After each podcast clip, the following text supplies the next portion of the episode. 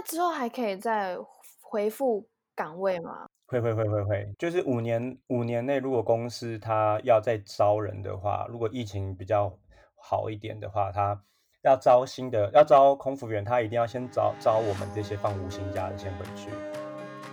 Ladies and gentlemen, welcome aboard！欢迎来到一卡酷皮箱。酷是 crew 组员的意思。想象一下，空服员走到哪，一定都会有一卡贴身的酷皮箱。你认为里面装载的是吃喝玩乐、挑战人生，还是知识行囊呢？这个音频节目将会分享与空服员职涯相关的内容，以及面试相关经验，并且会实际分享一些个人成长相关的方法供你参考。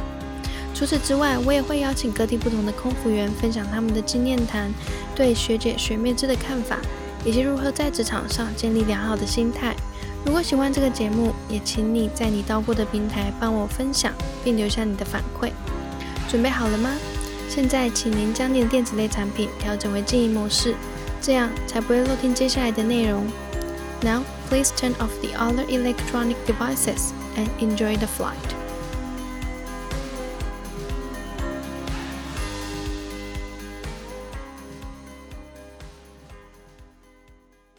很开心，也很荣幸，今天能够邀请到美国航空第一美的空服员 John 上来和我们聊聊在美国航空飞行的有趣以及特别的经验，是有别于亚洲航空没有的。Hi John，大家好，我就是美国航空第一美的空服员 John，原来是 John。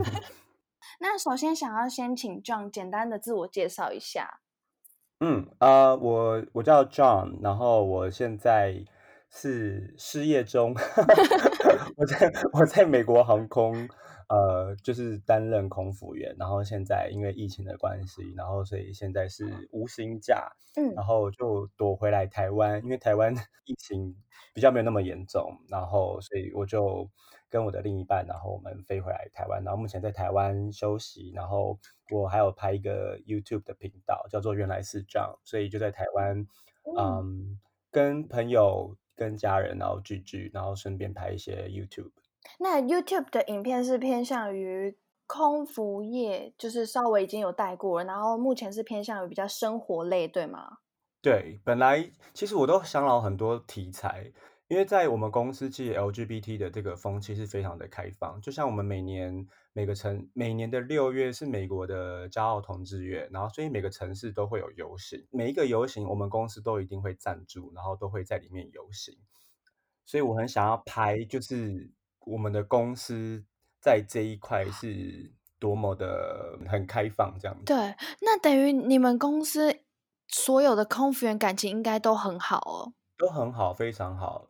因为我们公司没有阶级制这种东西，就是不管你今天飞了三十年、四十年，或是你飞了一年或两年，其实大家都是同样的，都是同事。美国其实本来就没有像亚洲这样那种学长学姐制这种东西，我们也没有考级的那种制度，所以不会说你考绩比较好你就比较厉害，大家就是都同等，对，所以大家就很像朋友。哦对，而且我看你的 YouTube 美国航空的那个影片，然后你有提到说，就是如果你们遇到乱流的时候，反而那些妈妈还会打电话骂机长。对，因为我们公司没有年龄的限制，你可以飞到你可能 七十岁、八十岁，飞到你不能飞，都都是都是有的。我有飞过好几个，所以他们就变成说，因为当然机长他们有年龄限制，他们好像是六十五岁一定要退休，所以那些老妈妈他们嗯年纪都比那些机长还要大，对，所以他们对他们讲，他们就像小孩子一样，所以他就会很生气的，因为他们就觉得很危险，因为他们年纪比较大，他们就说，你为什么没有打电话提醒我们，让我们我们刚刚在服务的时候，你为什么没有先提醒我们？这样他就打电话去骂。对 就是很很很欢乐啦。我觉得有时候那些老妈妈看到我们就很像小孩，她就看到好像他们的小孩子一样，然后就会就会聊天，都会他们都会大家分享自己的家里的事情，或是出去玩的事情。哇，我觉得好有趣哦。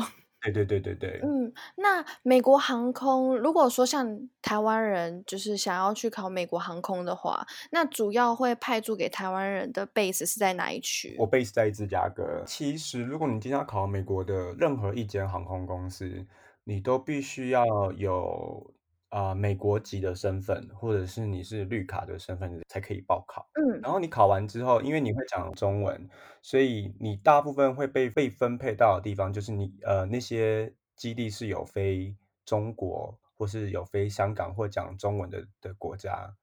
然后因为我们芝加哥之前有飞有飞北京跟上海，所以我就被分到，刚好我也住芝加哥啦，所以我就我就选择我要芝加哥。然后另外两个地方有飞讲华语的地方是达拉斯跟洛杉矶，这两个地方也是有飞中国跟香港。嗯，我们公司没有飞台湾，其实。那这么多的航空公司是当时就是因为你的朋友可能跟你说，哎，你想不想要考那一家美国航空的原因，所以让你去报考，还是说其实你已经也有关注一段时间，说到底你要选择哪一家航空公司？呃，我其实当初有在美国有三大就是比较主要的航空公司，就是达美、跟联合、跟美航。对，然后其实那个时嗯候达美跟联合、美联航都是有飞有飞台湾的，然后只有美航是没有飞台湾，所以其实三间我都我都有同时申请。然后对，然后联嗯美联航是因为我忘记交一个东西，然后报名已经截止了，所以我要后来再补交，他说没办法再补交了。然后打美是我就被直接被拒绝，嗯，可能长得不够帅，我不知道。那你们报名的时候也是线上先报吗？对，我们线上先报，我三家同时线上就被刷掉了。达达美他就直接跟我讲说，哦，你不符合我们要找的人。对，我想说什么意思？讲清楚。对，都没讲清对啊，我楚。说你又没看到我本人，你怎么知道我不符合？不过不过三间都会会有一点，你在报考的时候，你会先做一个线上做一个性向测验这种东西。我不知道你们，我不知道亚洲的公司有没有，我们是面试之后哦你们有吗？有，但是你要切确的到公司面谈之后，用公司的电脑帮你测，不是线上测。哦，真的哦。对但是你本人还是要到公司。对，那个时候已经是第一关。你线上的时候，你会先递交一些审核的条件，然后给公司。公司看过你的资料之后，他会邀请你来参加初试。然后初试完，嗯而且你初试要通过，嗯快要进行复试之前才会做这个性向测验。嗯，OK，了解。我们是第一关就直接线上申请，然后你就填完基本资料之后，然后就会下一步就会带帮你带到性向测验，哦，然后性向测验完之后就等结果，等有没有第二关，然后再来是第三关。我们总共三关而已。哇，那你们报考美国的航空，除了选择当地面试之外，你可以选择线上一对一面试吗？呃，第一关的线上线上测验过了之后，然后他就会邀请你参加第二关。第二关就是线上的面试，但是他其实说线上面试也没有人跟你线上面试，他哦，对他没有人，他就是你要自己录影这样。我记得那时候是考五个题目，就是每个题目他会给你十五秒的时间准备，然后时间到他就开始录影。好像我记得是讲每一题都讲一分钟，就开始一分钟让你讲，讲完之后你的时间就到，然后就停止录影，然后再换下一题这样子。好特别哦！哦，等于说你可能点开那个链接之后，他已经安排好那个步一步一步一步，你就照那一步一步一步录完这样。对，哇，那你们第三关呢？第三关才是面试，就邀请你到公司里面。邀请我们到对到达拉斯，我们总部在达拉斯，嗯然后就去飞去那边面试。然后面试的时候，一开始会先有呃小组，会帮你分小组，小组，然后你会玩一些游戏，自我介绍啊，上台介绍。这个完了之后，会有面试官再叫五到六个人为一组，就变跟你原来一开始一第当那一天到面试的分组就不一样的人。嗯，所以他就会把你叫五到五到六个人，然后出去再进行一对一的面试。但他一对一，他其实就是五六个人在一个房间里面，然后问问题这样子。哦，就已经是最后的面谈了。对，最后的面谈。但是这个完之后呢，然后就会跟你就会讲说，今那一天其实就结束了，然后他就会他就会说，哦，我们今天不会放放结果，但是其实结果那一天就 出来了，因为他不想要让其他人很伤心，因为不想要让他们当天就很伤心，所以他就会一个一个叫你们出去。跟你们讲说，哦，你们搭 bus 的那个地方。但是其实这个时候就是就是单独的叫出去，然后我被叫到另外一个地方，我不是被叫到去搭公车的地方。就被叫出去的时候，然后他就跟你讲说，哦，你录取了这样子。然后录取的时候还会再做最后一次的。很简短的面试，但是他那个面试就是意思就是说，哦，你可不可问你什么时候可以来受训，然后问你身上有没有刺青啊那些东西。哇，那如果说可能身上有刺青的话就不行吗？也是 OK 啊，我觉得很随性。那露出来也没关系吗？我那个时候我觉得超瞎的。那个时候我我们因为后来我开始正式录取开始训练的时候，然后我们每一个人要飞两次的那种模拟训练的班机，然后那个时候跟我。带我的那个人，其实他也才飞大概不到一年，然后他的手臂上，就是手前面前手臂就刺了一个刺青。他说：“你看，这是我昨天去刺的刺青，在前手臂哦。”然后他说：“哦，这是我给我的生日礼物。”我说：“啊？”然后我就说：“可以这样子吗？”而且我还在我还在受训，然后他就这样跟我讲，我说。不是公司规定说不是不能刺青，可以刺青，但是就是不能露出来嘛。但是我也没有问，因为那时候我还在受训，所以我就不好意思讲太多。然后我就觉得，天哪，公司也太随性了吧。但是照道理来讲，你应该是要，你可以刺在你想要任何刺的地方，但是就变成说，如果你刺在手臂的话，你可能就只能穿长袖；如果你刺在腿上，然后女生刺在腿上，要因为女生要穿短裙嘛，对，你可能就要拿肉色的胶带把它贴住。或者是穿长裤这样子，哇！但如果每一次都还要再贴胶带，就有一点麻烦，就比较麻烦。你每天都要，对对对。所以很多美国人，因为美国人实在太崇尚、太讲究个人的自由了，所以很多人其实就也没有真的就其实小小的他们其实真真的都没有在管。哦，对啊，不要说就是可能刺到整只手臂全部都是那种，嗯嗯，那种就比较没办法。对。这种可能就不会录取，我觉得。嗯，那对于招募台湾人面试的时候，呃，像是外商，可能他比较不会去要求说你的英文检定啊，或什么，反正他一定知道你一定是有双语嘛。对。然后除了需要满二十一岁之外，还有其他的限制嘛？例如说，你可能要大学毕业啊之类的吗？我们记，我记得那个时候他是高中毕业就可以了。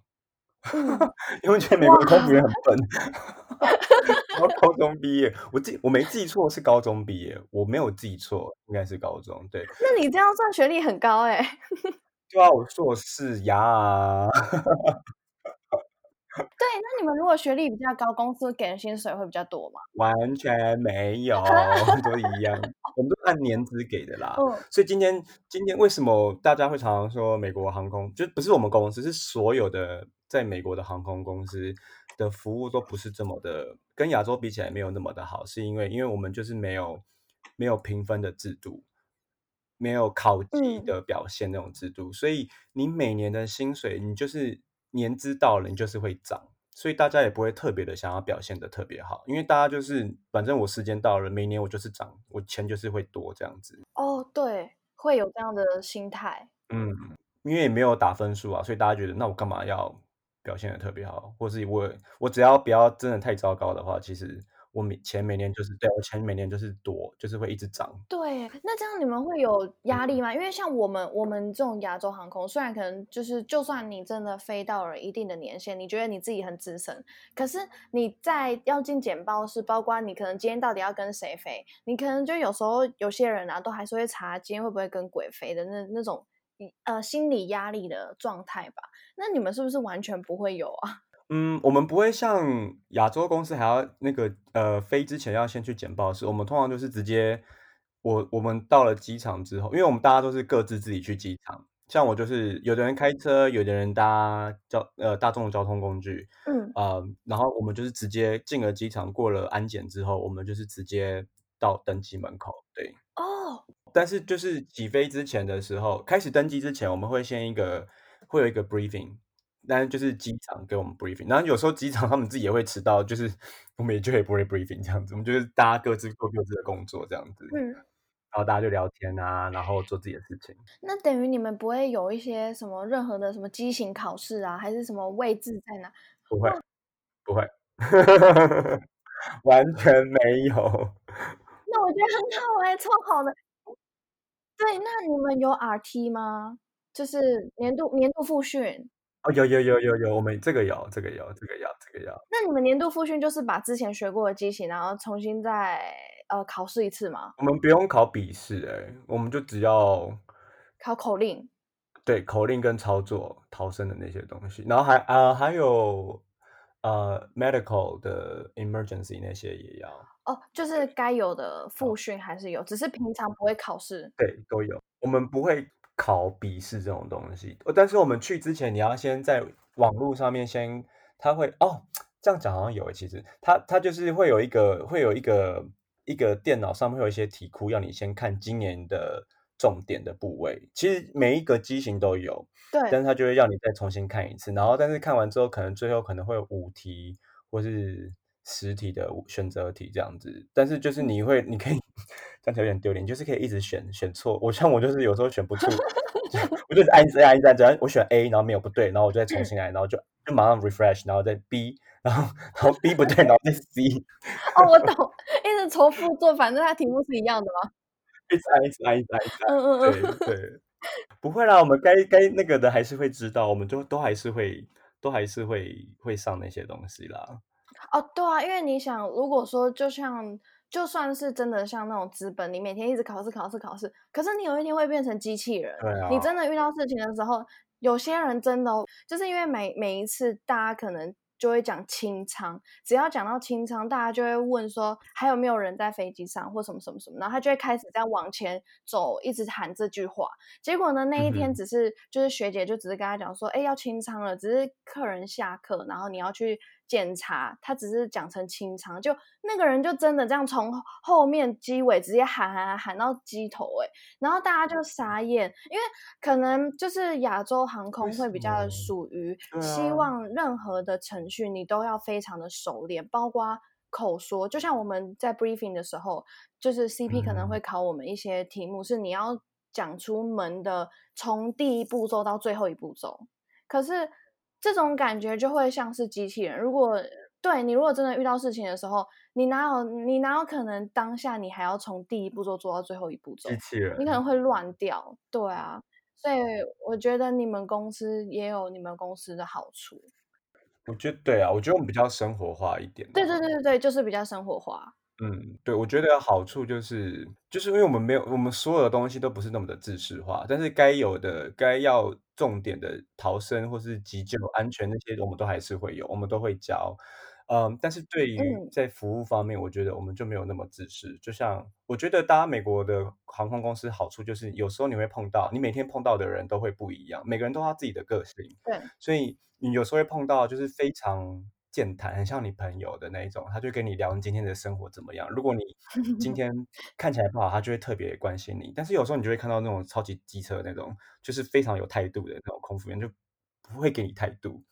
然后 对，就会碰过，虽然我觉得碰过几个同事，他通通常都是对客人啊，不会对同事比较不会，他们就会有对客人的态度，就是比较很做自己。你要什么，他不一定会给你。他说没有了，我 sorry，我就是没了。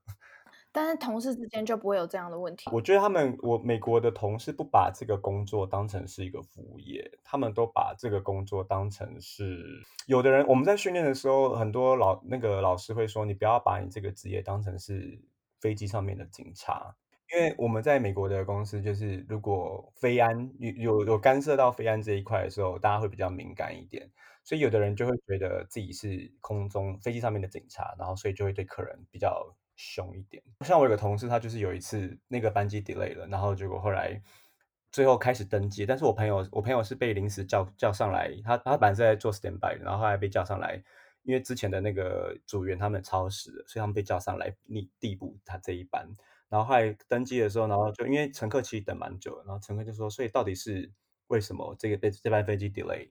然后他说，哦，我不知道，我刚刚才被被叫来 replace 这样子。然后那个客人就说：“哦，所以你不懂，你你 you don't know any shit。”然后结果后来他就只是讲这句话而已。他说：“You don't you don't you don't know any shit。”然后我朋友我同事就觉得他被 offended，他就非常的不舒服，他就马上语言上的被 offended，然后所以他就打电话给机长，然后就机长就请了那个 agent，就是请把他赶下飞机了。哇塞！就因为这样把他赶下飞机，我觉得也蛮傻眼的。应该是说，机长也真的蛮去注重你们每一个在后舱的空服员的感受。对，在 briefing 的时候，很多机长都会说，如果你今天你在 boarding 的时候，如果有任何的乘客，你觉得他让你不舒服，或是他让你觉得会干扰你这一班工作的状况，你必须你就跟我讲，我马上就会请他下去这样子。所以机长在这方面蛮挺我们的。对啊，就会像一个大家庭。嗯，对。对，那你在受训的过程当中，有遇到就是那种当阿妈的组员吗？有什么很有趣的，就是事情发生吗？哦，有啊，我们常常，因为我们我之前是飞北京跟上海比较多，然后因为通常你要飞到，因为飞亚洲线的时数是最多的，所以那个时候我们就是来飞一趟中国来回大概就是二十八个小时。嗯。然后我们一个月其实基本上公司都每个人都排大概七十五到八十五个小时中间，所以你大概你只要飞三班三三趟的中国，你就一个月就就就结束了。哇！所以对，所以所以我们那个时候我们一个月只上九天的班而已，然后休二十一天。天哪，太好了！飞亚洲是最资深的最资深的航线。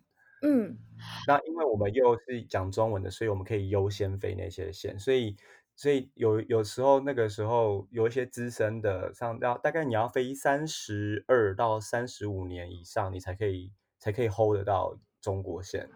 所以那些老妈妈有时候比较比较比较命一点的老妈妈，他们就会觉得说，你们才飞一两年，你们凭什么飞这个中国的班机？哦，对，嗯，对，有有我问过几个。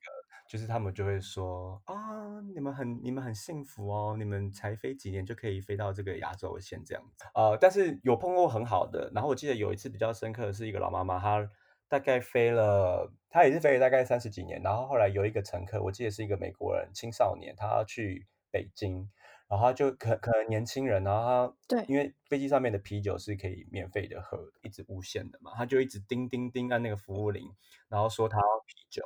然后我们大家就 都有去过，每个人都去过一次了。然后就我们都知道他是要啤酒。后来他又要了，要了不知道第几次，n 次、第五次、第六次。然后后来就换了那个老妈妈说我去。老妈妈之前其实先去过一次，然后她就是态度很不好，她就说她就说哦，我按了很久，你们都没有来这样子。所以后来他又按了一次，老妈妈就跟他讲说，你如果再用这种可能口气跟我讲话的话，我就会跟机长讲，然后等我们一降落之后，你就会被带走。他说我的年纪已经可以当当你的阿妈了，你必须要尊重我。你如果再用那种口气的话，你等下就试，反正就叫做你等下就试试看就对了。嗯嗯嗯。他说，然后他说这个是最后一个啤酒，你不能再点了，然后就就走了。那他真的最后就没再点了，对不对？老妈妈就凶他。老妈妈说：“我的年纪已经可以当你的阿妈，你必须要尊重你啊。”他说：“你在家你会这样对你阿妈吗？”这样子。哇塞！对，我们就是就是会通过这种我觉得超酷的。对啊，真的好酷，哦感觉好像就是在做卡通那种感觉。对对对，哇塞！那我觉得很好奇的是，因为你看哦，如果是像你们从美国然后飞到就是亚洲，算是时速这么长，可是对于他们的身体来讲，他们就是照道理来说，应该是年纪越大，可能会越飞越短线，会对他们身体状况好一点。可是为什么会是资深，可是飞越长啊？他们就其实应该是说。应该说，你资深越资深的话，你可以优先选你的班。我们是最越资深的人越先越先选他的班，所以有的资深的人，像你说，有人他觉得他没办法承受这种长距离的，他可能就会选择短距离的，但他可能会就可以选他喜欢的时间啊，或是呃他的天数这样子。我们的最少的时数是一个月要飞四十个小时，所以如果我飞到四十个小时就 OK 了。嗯，老妈妈可能就可能飞中国，她就可能一个月飞两趟就够了，因为两趟就超过四十个小时啊，她就一个月就上六天班，然后她就够了。那在当地派飞的话，公司给台湾人的福利会跟当地人不一样吗？都一样，都是一样。那有什么福利是让你觉得哇，就是这家公司给的福利真的让你觉得很棒？就是没有限制的，没有我们无限张的票。哦，你们没有限制。我们没有随便你。那你很常想要可能休假就想回回台湾啊，或者是去哪里玩，全部都可以使用。会，但是我我是一个比较懒的人，所以我放假的时候也其实不太会真的飞。但是应该说，我们国我们公司国内，你只要是美国境内任何一个地方都是无限张，然后都是免费的票。所以如果我从纽约飞到旧金山，你可以飞一百次，然后都是不用钱的。哇，那你们会像就是亚洲航空，等于是你是拿那种乞丐票？也是，其实是，但是但是呃，因为国内班机它的班次其实蛮多的，而且就算你自己公司搭不上的话，我们可以去搭其他家的，也是不用钱。因为你们公司是有联盟，对不对？对，但是我们像我们跟美联航跟 Delta 都是不同的联盟，但是我们都还是可以搭他们家的。它有有点算是通勤票，变成说，因为我是要，因为大家很多人都是住在不一样的城市，但是我可能我可能住在 Cincinnati，但是我的 base 在芝加哥，所以我就会上班之前，我就会从 Cincinnati，然后搭搭飞机到到芝加哥。然后这个这个就算是通你，因为你是通勤去上班，对，所以这个时候如果你们公司我们自己家的公司飞机满的话，你可以去搭其他家的飞机，然后也是不用钱，因为他就说哦，因为有点这样互助互惠，所以他们也可以来搭我们家的。嗯，那你们要出示什么证明吗？出示工作证就可以了。对，就工作你的 I 你的工作 ID 就可以了。感觉你们的 ID 可以做蛮多事情的。嗯，蛮多的耶，我觉得蛮不错的。还有一个我蛮好奇的一点是，美国航空跟美英航空有特别的隶属关系吗？那个 Eagle 吗？对对对，Eagle。呃，它是它是我们公司的子公司，它有点像是像台湾的长荣是飞国际的嘛，翼龙是飞国内的嘛，Eagle 就是飞比较小的城市，然后那种飞机班飞机就是更小的飞机，它可能是一般飞机只能载大概四十个人这样子。哇，只有四十个人哦。大概四十个人，四十个人五十个人，好特别哦。那如果说像是你考到美英航空的话，你就没有办法飞美国航空，对不对？应该也是一样的，就没有办法跨，除非你要转。说我飞转去他们那边工作吗？对，不行，对，不同的，因为他们的受训的机型不一样。对，对对对对对，因为他们是比较偏小型机型，对他们机型都完全不一样。但是很多人他们会。考来考我们，就是他可能飞了 Eagle 飞了几年之后，然后他会想要再来考我们，我们呃 AA，因为我们公司比较大。对啊，嗯，对，薪水也比较多。对我有在你的 YouTube 上面就是看你跟 Doreen 拍的那第应该是第二集的影片，然后因为你们那时候是穿美国航空的新的制服，因为你们后来改版了嘛，那你们新的那个制服，Doreen 有说美国航空你们公司会有纠察队，他那个纠察队是指。公司有特定的职务，就是专门是纠察队嘛，然后专门抓服装仪容。嗯，对，因为我们那时候应该是说，我们我我刚进去的时候，我们的制服已经好像听说已经十几年、二十年没有换过了，然后所以我们就最后就换了一批，然后后来换了一个新的制服之后，然后大家很多人都有那个过敏的反应，所以就太多人就拒绝穿新的制服。嗯，然后也有上新闻，就是大家都有就是跟新闻爆料说，这个材质就是会让人家过敏，是不好的，很烂的一个材质。嗯，对，所以大家都拒穿，所以你就会看到大家都穿，有人穿旧的，有人穿新的这样子。然后后来公司就大概这个事情大概搞就是坚持僵持了两年，后来公司决定说好，我们我们再换了一批，我们再换一次新的制服。嗯，然后所以我们那天穿的是我们第三次的新的制服。然后，所以公司就花了很多钱，因为你知道，所有它不是只有航，只不是只有空服员换新的，是所有连 ground staff 跟 agent 他们全部都换，所以花了好几好多好多好多钱。所以，因为公司就觉得花了那么多钱，因为上一次做等于就是浪费了，全部都，因为我们新制服都是不用钱的，就是我们不用付那个新制服钱，所以公司花了很多钱在第三次的新制服上面，所以他就说好，既然我们我们。答应了你们的诉求，我们再换一次新制服。那既然我们要换，再换一次，你们就必须要非常的严格的穿，按照新的制服的标准去穿。所以那个时候刚呃开始穿新制服的第一天，就会有纠察队，或是你的 manager 就会在机场机场里面巡回，就是看巡逻，看你穿的制服有没有穿对，这样子有没有符合规定。但是也只有大概前面那一个月吧，之后就没有了。哇，也太短了。嗯，那就是在美国航空这段飞行的日子里面，有令你很印象深刻或有趣的事吗？因为我有看你的 YouTube 影片，你有提到说，就是有一次有一个人，然后戳了你一个同事的屁股，然后他就就是你有讲说，有人教你可以用很幽默、有趣的方式，就可以回说什么 "I'm not Facebook, don't poke me" 之类的。我觉得这真的超有趣的。还有就是其他类似像这样的例子。嗯，我有一次是我很生气，就是呃，我们飞一个短程的国内班，我记得好像好像是波士顿到芝加哥，所以那个飞行时间其实才一个小时多，不到两个小时。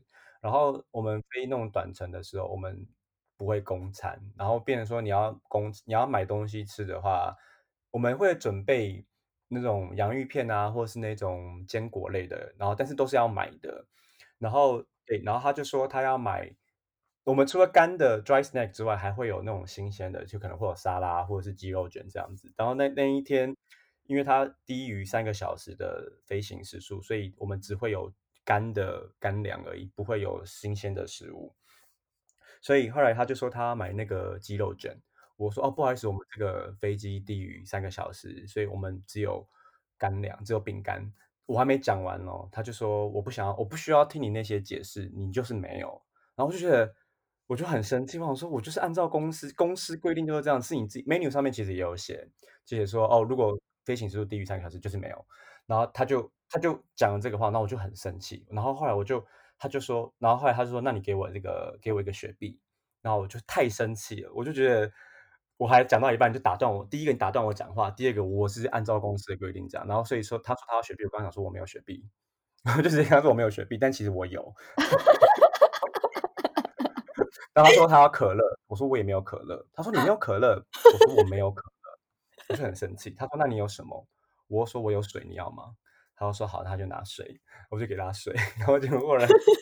然后后来我才太还是气不过，然后后来哦，然后那个我们会给那个 nuts 跟哎不是 nuts，我们会给那个 pretzel，那个 pretzel 不知道中文是什么，pretzel 跟那个 cookie 跟饼干，然后然后他要 pretzel，然后我就直接用丢的丢他桌上，因为他又他有被我吓到，因为他他应该有感觉到我很不爽，然后但是我觉得我气还是没有消，我回到我回到那个厨房之后，我觉得我太生气了，然后后来我们要去呃。服务完之后，然后我们要去捡垃圾的、收垃圾的时候，然后后来我就经过他的那个桌子的时候，然后后来因为我们我们我就拿了一个乘客里面拿一个那个 menu，然后在 menu 把那个那个解释说低于三个小时没有没有新鲜食，我把它圈起来，然后我经过他的桌，我就把那个 menu 打开，丢到他桌上，我就走了，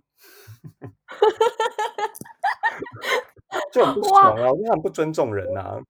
哦，真的很不尊重人，就是我觉得自己没有看清楚，然后也不听我解释，不听我的解释，这样子。对啊，而且他根本还不知道来龙去脉，然后对，当然是要以客为尊，可是有时候你也不能因为这样，然后就对空服员特别的予取予求啊之类的，然后讲话方式，嗯，没有礼貌。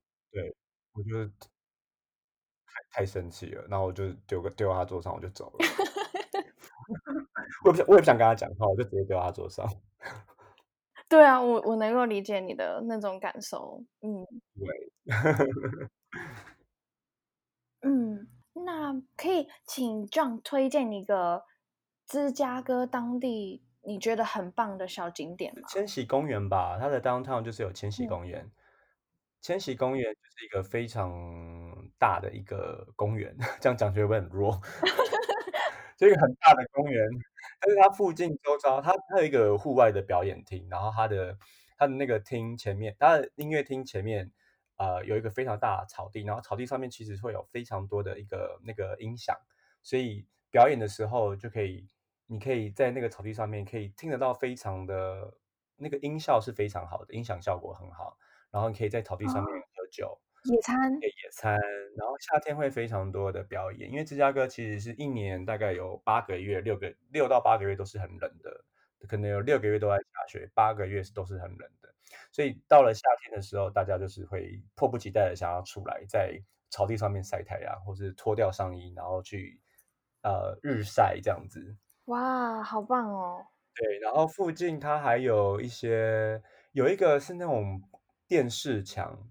然后电视墙，它的嘴巴，它的嘴巴的是一个人脸，它上面放的人是芝加哥的公民的人，然后它就是会有，因为有点像装置艺术，然后它大概每一每一分钟都会嘴巴都会从那个电视墙的嘴巴吐出水来，然后所以前面就是一个可以玩水的地方。哇，最著名的应该是它有一个那个一个痘痘，银色的豆豆。哦，我知道，就是很多人会去那个银色的豆豆，呃，你可以从豆豆里面看到你自己。对，然后还可以看到它它的原呃英文好像叫呃 Cloud Gate 云门，所以它是可以看到反射出天空上面的云啊，然后还有另一一边是可以反射出天空的样子，另外一边是可以反射出呃芝加哥的大楼，所以你可以在豆豆银色的豆豆上面看到呃拍出整个城市的大楼，也很漂亮。哇，这就是它这个景点最主要一开始发想设计的概念。对，应该是这样。然后附近就是都有很多呃很多景点可以逛。嗯，很棒哎！就是如果有听众之后可能疫情结束啦，去的话，就是可以去你介绍的这两个地方。嗯，对啊，对。然后还有一个是那个呃 CS Tower，它是一个有一个玻璃屋，你可以站出去，它是悬空的子。哇，好棒哦！对啊，很酷耶。也很酷，嗯，那我惧高症就会有点怕。哦，对，可能就会很害怕，因为它往下看全部透明的。嗯，对对对对对。那它很高吗？好像是，它比一零一再低一点点。哇，但是也很高耶。对，也蛮高的。它比一零一本来一零一盖之前好像是他们好像是最高的，然后后来一零一盖完之后，他们就他就输给一零一，所以我记得那个时候有导览或影片介绍，有特别讲到台北一零一。哇，嗯好特别哦。嗯，嗯，那最后就是想邀请 John，如果有台湾人啊，未来有机会，然后也想要报考美国航空的话，John 会建议他们怎么准备？我觉得英文英文其实不一定没有一定说要到非常的好，我觉得你只要基本上可以跟人家沟通，我觉得都是没有问题的。我觉得笑容很重要，呃，让人家看得出来你是非常亲切的。然后有一些我那时候跟我一起面试的时候，有一些女生就是我觉得她，我觉得她表现的其实非常好，然后她回答回答的都非常的专业，然后但是我觉得她太假了，就是我觉得她太太制式化吗？就是很像训练过的。哦，像人家可能他有先训练过这个题目，然后整个背出来的感觉。对，很像那种去选选美的那种感觉，她也很漂亮，然后回嗯，答问题都非回答的非常好，但是我觉得好像就是训练过来，就是太不自然了。我觉得做自己啦，我觉得你就是把你自己原来的那一面表现出来，当然要不是要不要得体，然后呃亲切，然后让人家觉得你是很舒服的一个人，我觉得基本上都没有问题。就是真的，就是听完你们介绍美国航空之后，应该很多人都会蛮向往的。嗯，我觉得就可以很自在的工作，对啊，而且可以很做自己。对，很做自己。今天真的非常谢谢 John 分享美国航空的相关职涯经验。如果可以让你选择的话，你是不是也会想选择美国航空公司呢？有关于原原来是 John 的相关链接，我都会放在下方，大家可以透过链接去认识非常有趣的 John。然后谢谢 John，谢谢谢谢 Cindy，拜拜。拜拜。最后，真的非常感谢你预留你宝贵的时间收听这个节目。我想邀你到 Apple Podcast 上帮我打新评分，你的反馈是这个节目持续下去的动力。别忘了订阅这个节目，才不会漏掉任何最新内容。我也要邀请你到我的 Instagram 私讯留言，告诉我你还想知道哪些有关于航空业的更多内容。你可以搜寻 C I N D Y D R E A M 点 C O。那我们下次见喽，拜拜。